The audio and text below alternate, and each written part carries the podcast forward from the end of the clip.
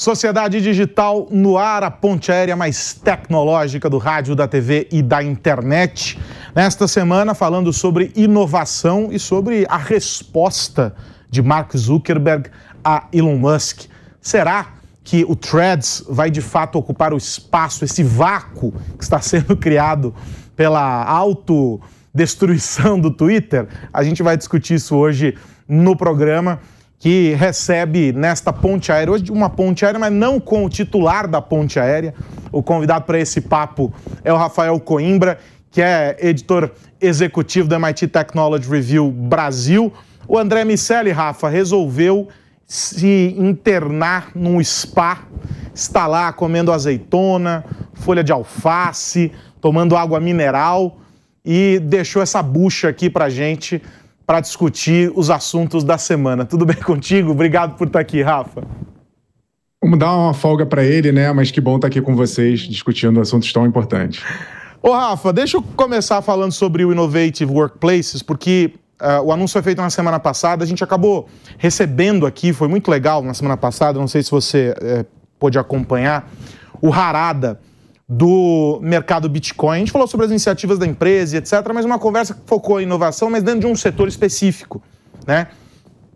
Olhou a inovação sob a perspectiva uh, do mercado cripto. E é bem interessante essa perspectiva, porque tudo que está ali é novidade para a maior parte das pessoas. É um setor que está movendo peças por onde quer que passe Algumas dessas peças estão sendo derrubadas para não voltar para o tabuleiro, outras estão sendo reorganizadas, mas é um setor muito importante hoje quando a gente pensa em inovação, quando a gente pensa na, na própria ideia da, da, da, nova economia que se cria. Mas o que o Innovative Workplaces é, traçou como perspectiva para esse cenário no, no, no, panorama brasileiro, vamos colocar assim, é muito maior do que o mercado cripto. As empresas que foram. Uh, certificadas né, como as 20 mais inovadoras, vamos colocar dessa maneira, elas estão em espectros diferentes da economia, têm dimensões e, e níveis de atuação, inclusive com tecnologia diferente. Tudo isso é muito bacana. O que, que mostra uh, eh, para a gente quando a gente pensa em inovação, quando a gente pensa no ambiente de negócios, o resultado desse prêmio? Mostra, Aros, que inovação não é algo exclusivo de um setor, como você bem colocou aqui, do mercado Bitcoin, ligado estritamente à tecnologia. A gente teve ali empresas que têm ligação com outras atividades, por exemplo, alimentação, que é a coisa mais antiga que a gente conhece, porque a gente precisa se alimentar para sobreviver, e a gente teve ali, por exemplo, a Nestlé, que foi uma das vencedoras. É, então, a gente tem que é, fazer aos poucos esse trabalho de descolar o termo inovação da tecnologia. É óbvio que no mundo atual, nesse mundo contemporâneo, a tecnologia é uma ferramenta que vai nos auxiliar a fazer determinadas transformações importantes. O mundo está se movimentando, a gente está vendo que está tendo uma aceleração de comportamentos, essas tecnologias, por suas por sua vez, elas crescem, elas se desenvolvem num nível muito superior ao humano. Então, sim, elas fazem parte cada vez mais da nossa vida.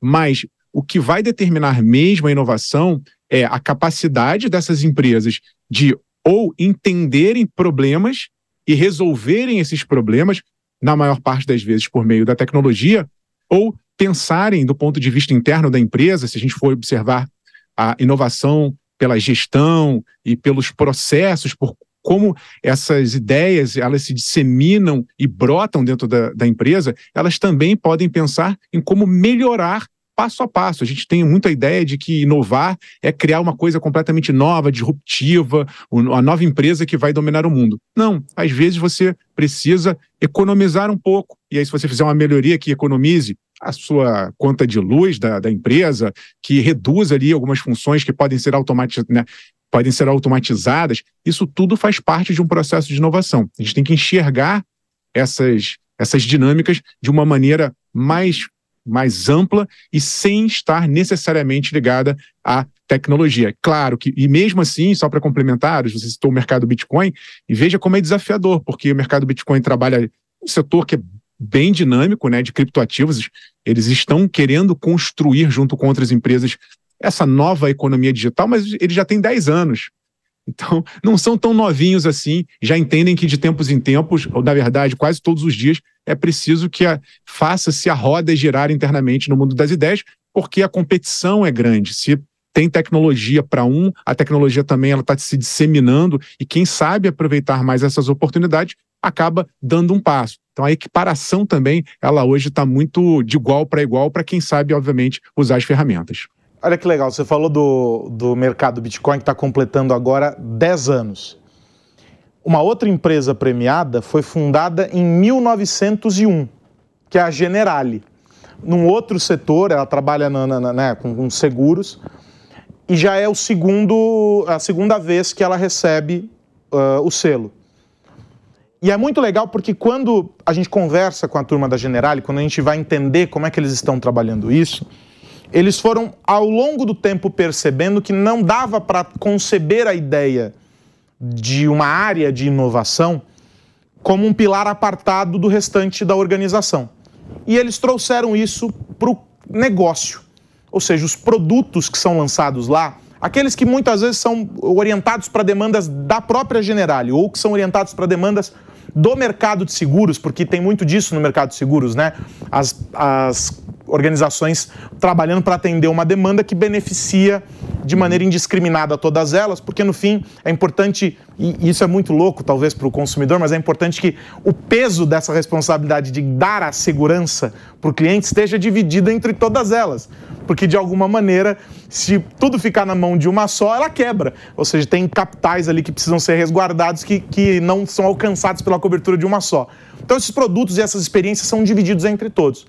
E aí, ouvindo um pouco do que eles dizem, é muito interessante a gente perceber o quanto uh, existe de um processo de maturidade do negócio, entendendo que a tecnologia, entendendo que o olhar atento para novas formas de atender o consumidor, que tudo isso está orientado uh, para fortalecer o negócio, mesmo em uma empresa que tem mais de 100 anos que, e que opera numa velocidade talvez diferente do mercado Bitcoin, até por, por natureza uhum. é, do setor, mas com o mesmo espírito. Eu acho isso muito bacana quando a gente pensa na inovação, né? E é legal, Aros, para a gente é, pensar na inovação primeiro como algo contínuo, não como algo uh, que você faz ali uma grande ação. Ah, vou reunir aqui um time específico dentro da empresa e a gente vai ter aquele momento eureka e vai surgir alguma coisa. Não. Inovação é construída ao longo do tempo. E nesse caso da Generali, de empresas de mais longo prazo, né? Você está falando, pô, são mais 100, como é que você se mantém relevante há, mais de um século? Isso exige agora um outro termo que a gente usa quando trabalha com inovação ou decisões estratégicas, que é o da ambidestria. O que é isso? A empresa, ela tem que, ao mesmo tempo, fazer a roda girar o dia a dia, são empresas, precisam ganhar dinheiro, então elas têm que fazer com que o que está dando certo se mantenha ali ativo, mas com outro olho, daí vem esse termo né, da ambidestria, ou com outro braço na outra direção, ao mesmo tempo, tem que ser simultâneo, essa empresa tem que estar tá de olho no que está acontecendo no mercado. Então você está trabalhando no presente, no hoje, no amanhã, fazendo com que a coisa se sustente, mas você sabe que o mundo vai mudar, você sabe que vai ter um concorrente novo daqui a pouco, ou alguma tecnologia vai dar uma sacudida no mercado. E aí esse, essa antecipação é muito importante. E a inovação entra nesse momento. Porque se você consegue, ainda que meses ou um ano, entender alguns sinais que estão chegando lá fora, você começa, obviamente, dentro desse processo de inovação, se antecipar ao futuro. Então, quando o futuro chega, você já está bem mais preparado, ou, ou melhor, se você conseguir construir o futuro, que algumas empresas grandes, principalmente, tentam fazer, ou essas startups que estão com ideias frescas, é, pessoas que não, não têm muita coisa a perder, estão começando ali com, com muita vontade, essas empresas constroem o futuro. Mas, como eu disse, para empresas centenárias, você não pode abrir mão de tudo que foi construído, sem esquecer que a, o que aconteceu até hoje, nesses 100 anos, não é garantia de sucesso de mais 100 anos. É preciso cada dia começar um novo trajeto, uma nova batalha concorrencial com essas duas visões, a do presente e a do futuro. Ô Rafa, por que que, na tua visão, entre os aspectos aí colocados como barreiras para a inovação, segundo o estudo, aparecem é, diversidade e inovação aberta. Essa é uma das conclusões do estudo. E aí, só traduzindo para quem nos acompanha, diversidade vamos entender é, como aquilo que a gente conhece mesmo, a nossa capacidade de tornar o ambiente de trabalho mais diverso. E diverso não só é, do ponto de vista de gênero, mas também social, economicamente, culturalmente, a diversidade abraçando a diferença no, no, no, no aspecto mais amplo da palavra. E inovação aberta, como a capacidade que a empresa tem de trocar, de se conectar com outros para além das porteiras da empresa para promover a inovação. O estudo coloca esses dois aspectos como, aspas, grandes barreiras para a inovação dentro das organizações. Por quê, Rafa? Como barreiras ou como aceleradores, né? A gente tá. pode pensar legal. sobre essas duas, duas visões. Tá, legal. É, mas é, mas é isso mesmo, Taros. Então, por exemplo, a diversidade são. É, como é que você resolve um problema, seja ele qual for? com alguma ideia, alguma solução que você vai chegar para resolver aquele problema. Mas se você não está tendo ideia, você vai chamar uma pessoa que pense diferente de você. Se ela pensar exatamente igual a você, vocês vão ter a mesma solução para aquele problema e, e, de repente não vai, não vai chegar a uma solução. Então, quanto mais pessoas com habilidades diferentes, visões diferentes, é como se fossem ferramentas diferentes para tentar solucionar um problema. Logo, a diversidade ela tem que ser entendida como essa diferença de pensamento mas todo mundo convergindo para o mesmo objetivo. Um erro muito comum é criar um ambiente diverso dentro da empresa, mas cada um olhando para um lado, para uma direção. Então, a empresa tem esse papel central de coordenar objetivos. E aí sim, aí faz todo sentido você buscar olhares diferentes. Então, se você não tem isso, você vai ficar emperrado, você não vai descobrir uma forma de solucionar aquele problema. Mas se você constrói um time diverso, coordenado, beleza, a coisa tem mais chances de, de funcionar. No caso da inovação aberta, uh, a relação é, é, é, parecida, só que a gente está agora envolvendo atores que não são da empresa. Então, muitas empresas, Aros, elas estão pre presas nesse presente, como eu disse. Ela está tão sufocada ali em ter que fazer, vender ali o, o seu peixe todo dia e fazer a coisa acontecer, que ela não tem tempo, não tem pessoas, não consegue acompanhar o ritmo dessas transformações. Então, o que, que algumas empresas fazem? De certa forma, elas cooperam com startups. Elas podem fazer um programa de parceria, dar um desafio para uma startup resolver, porque a startup está com tempo, está com gente com essas ideias mais frescas para tentar buscar uma solução diferente. E aí ela pode comprar essa solução, ela pode incubar essa startup, fazer ali uma, uma cocriação.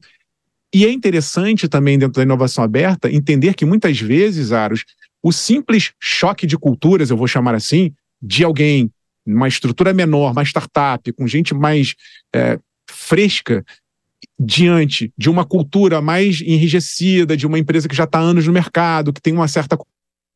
A própria conexão de ideias faz com que a empresa grandona, a empresa mais antiga, ela dê uma sacudida. É, é como se a gente estivesse renovando o ar daquela empresa.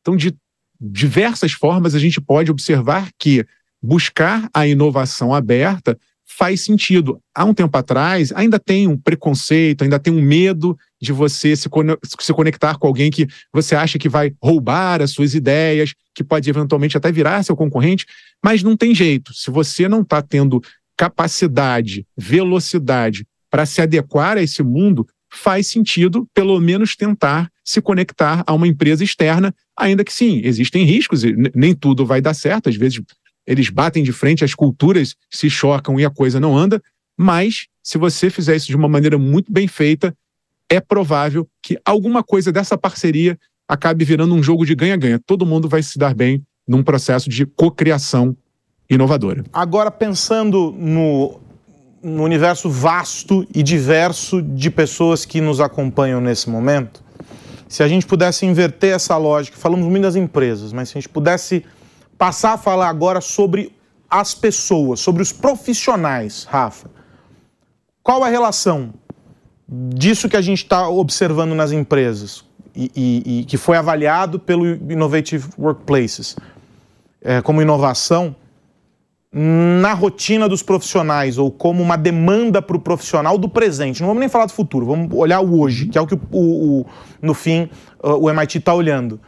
É, o que, que é esperado dos profissionais hoje quando a gente fala em inovação? É, vou citar aqui um estudo recente do Fórum Econômico Mundial, Aros, que traz como título o futuro do, dos empregos ou o futuro do trabalho, traduzindo aqui livremente e que aborda exatamente essa questão. Quais são as habilidades desse profissional que vão ser desenvolvidas ou devem ser desenvolvidas para que essa pessoa se mantenha relevante? Então, tem um fator principal que está ali no topo do ranking, que é a habilidade analítica de um raciocínio complexo e criativo.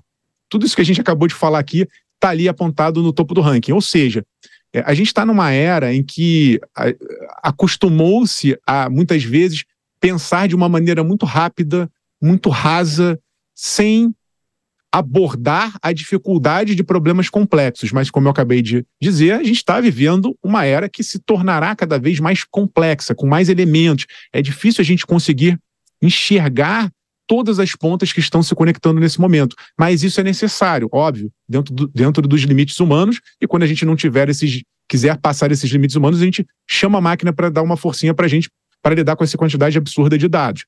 Mas fato é que é extremamente fundamental que nós trabalhemos com pensamentos complexos, com análises profundas. A gente vai ter que parar de alguma maneira, de vez em quando, para analisar uma questão e resolver essa questão não com uma tuitada, uma gulgada, seja lá o que for. A gente vai precisar parar para pensar e, obviamente, quanto mais pessoas ali interagindo e, e, e se debruçando para solucionar esse problema, melhor.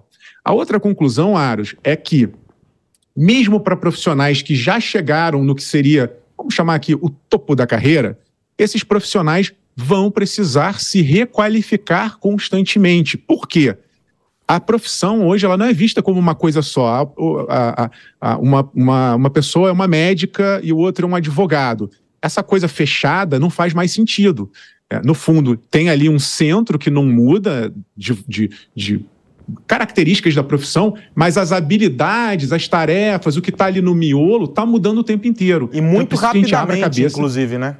Rapidamente. Então, busque se requalificar, entender o que pode, o que vai ser automatizado, a máquina vai automatizar e buscar o próximo passo para sempre caminhar de acordo com, com essa toada. Eu fico pensando o quanto, talvez, em alguma medida, em pouquíssimo tempo, essa mesma urgência que a gente coloca uh, para o mercado de trabalho, ou seja, para o profissional já supostamente formado, vai começar a ser carregada para as universidades e antes das universidades para escola nos mais diferentes níveis, desde a primeira fase ali da educação infantil para diante. Porque o, as, o, a, o, próprio modelo de ensino hoje, de alguma maneira, ele está superado versus aquilo que a gente cobra do indivíduo lá na frente. E se a gente for pensar nesse gap entre a entrada da criança na escola e a saída dela do, do para o ingresso dela para a universidade, a gente está falando o quê? De 10, 12 anos, talvez? É muito tempo no descompasso para que esses universos eles estejam tão desalinhados. E isso, de alguma maneira, vai gerar essa pressão sobre os profissionais, porque eles não vão ter a base que a gente precisa, e a gente já está vendo isso né, nos conhecimentos de matemática, a gente está vendo cada vez mais um distanciamento é, do, do raciocínio lógico, a gente não consegue mais acompanhar Uh, os próprios instrumentos, a gente fala sobre programação, né? Feliz do, do, do, estudante que consegue ter o, o, o, primeiro encontro com o Scratch na escola. Esse cara já está léguas e léguas adiante dos demais. Isso tudo tem um peso lá na frente quando a gente estiver avaliando a inovação uh, nas organizações ou em qualquer outro espectro, né? Por isso, Aras, é importante que a gente entenda que não dá para pensar em alguma coisa que você vai se formar, ainda que no ensino médio, e isso vai ser carregado de uma forma única para o resto da vida. É óbvio que essa formação básica, principalmente, que você está se referindo, é a mais importante. Essa construção ela tem que ser feita lá na base. Mas não dá para imaginar que você se formou no colégio, se você se formou na faculdade, beleza, agora eu tenho um diploma e estou garantido. Não, não, não, não, não. Você vai ter que se requalificar o tempo inteiro, não necessariamente às vezes com um curso de quatro anos, mas com uh, nano uh, diplomas, ou seja, cursos de menor duração. Tem empresas que já estão sofrendo é, com essa falta de mão de obra qualificada e estão criando programas internos. E aí vem uma pressão também sobre os educadores, né, Aros? Porque a gente tem que valorizar mais os professores, a gente tem que fazer com que os professores entendam que essa dinâmica ela está mudando, para que eles se adequem, eles também entendam que precisam mudar seu jeito de dar aula, mudar, uh, atualizar cada vez mais esses ensinos para tornar a educação mais atraente e fazer com que os alunos também se sintam ali representados, entendam que existe um valor para aquilo que eles estão aprendendo. Eu tenho ouvido falar, Aros, de é, pessoas mais novas, né? agora com a onda do chat GPT, já tinha o Google, já tinha o Wikipedia, é, questionamentos, para que, que eu preciso da escola se eu pergunto e a inteligência artificial me responde? Porque a inteligência artificial está cortando esse miolo aqui que eu estou chamando a atenção, que é o do raciocínio complexo. E a máquina ela vai resolver alguns problemas, sim, mas outros elas não, ela não, não vai, vai conseguir ainda nenhum. resolver. Para isso, a gente precisa dessa caixinha aqui cheia de, de neurônios que ainda faz a mágica de resolver problemas extremamente complexos. Ô Rafa, deixa eu mudar uh, o assunto aqui e, e aproveitar esse restinho uh, de tempo que a gente tem. Nós estamos acompanhando essa possível luta no gel aí entre o Marcos, olha que imagem dantesca, né? O Mark Zuckerberg e o, o Elon Musk disputando aí no braço. Mas é uma disputa que também acontece no campo dos negócios. Desde que o Musk comprou o Twitter, a gente tem acompanhado um sem número de mudanças, nem todas elas péssimas, nem todas elas excelentes, mudanças. Ele é o dono, ele escolhe como conduzir o destino da, da empresa dele. O mercado está muito atento a isso e tentando encontrar brechas para poder ocupar esses espaços que eventualmente surgirão. Daí, nessa semana que passou, o, o a meta né, do Mark Zuckerberg anunciou o Threads. Foi lançado oficialmente o aplicativo, a gente conheceu. É uma cópia descarada do Twitter. O form... tudo, assim, absolutamente tudo igual ao Twitter. Mas tá lá, você importa a sua base de seguidores do, do Instagram, faz o login por lá e etc. e sai usando. A minha pergunta é: na tua visão, a gente já teve essa conversa há, um, há alguns muitos meses sobre o, o, o, aquele de voz, já esqueci o nome, que era só uh, conversas por áudio, como era? Clubhouse. O, o, Clubhouse. Tivemos essa conversa aqui sobre o Clubhouse. Qual é a tua aposta? Eu gosto de ouvir as suas apostas sobre essas plataformas todas, Rafa. O que, que você ah, vê geral... sobre isso? Geralmente eu sou mais cético. Né? Eu sempre, né, na maioria das vezes, eu falo: olha, hum, não vai dar certo, isso aí vai. Essa é uma, é uma modinha que vai passar. No caso dessa nova funcionalidade, eu vejo um pouco diferente, por dois motivos. Primeiro, de um lado, o Twitter ainda não encontrou o seu eixo desde que Musk assumiu. Ele teve aí agora recentemente uma polêmica, ele começou a limitar visualizações de postagem é, para quem está ali no Twitter, o que não me parece fazer menor sentido do ponto de vista de modelo econômico.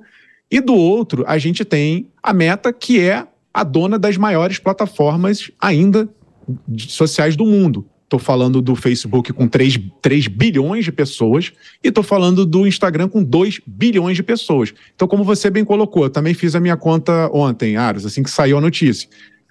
Quando você transfere os dados, e essa é a grande sacação para mim, do, da tua base do Instagram para lá, isso já dá uma vantagem competitiva muito grande, diferentemente dessas outras redes que tentaram substituir o, o Twitter, como o Mastodon, o QU.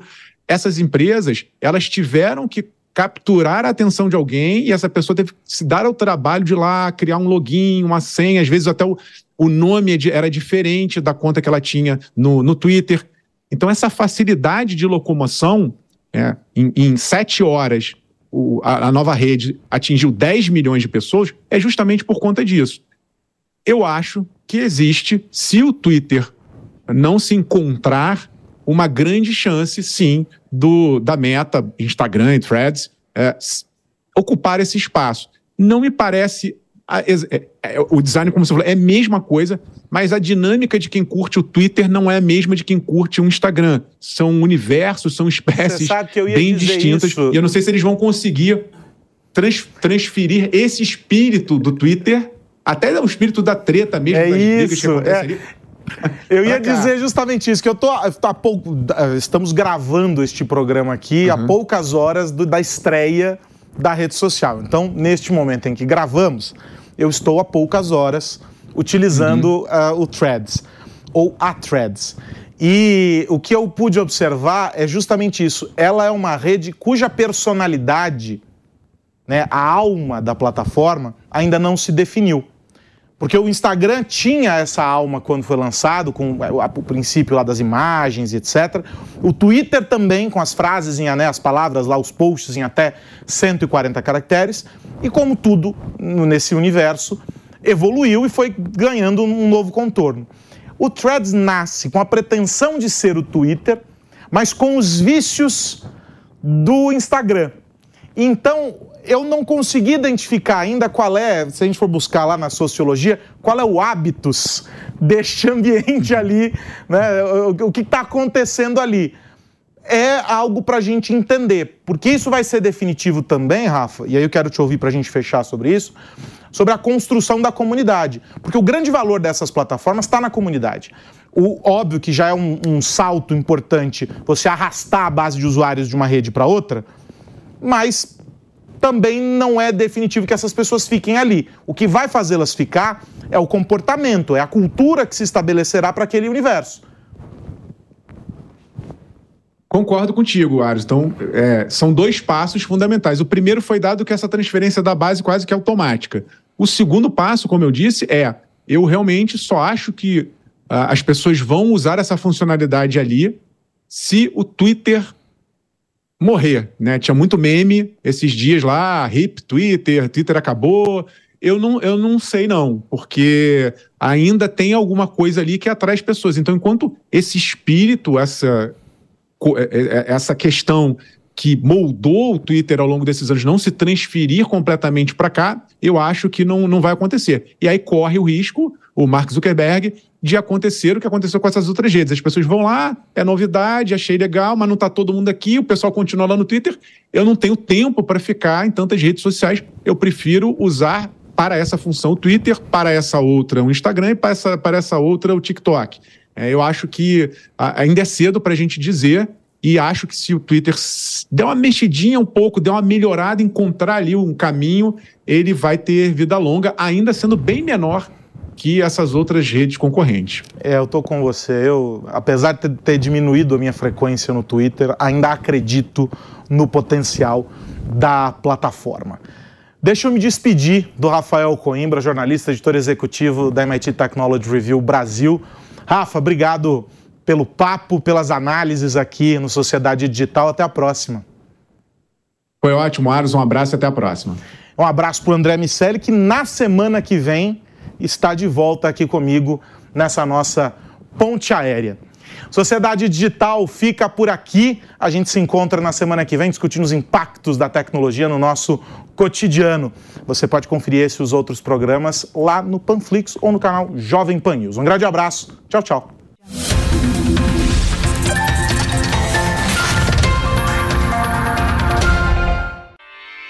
Realização Jovem Pan News.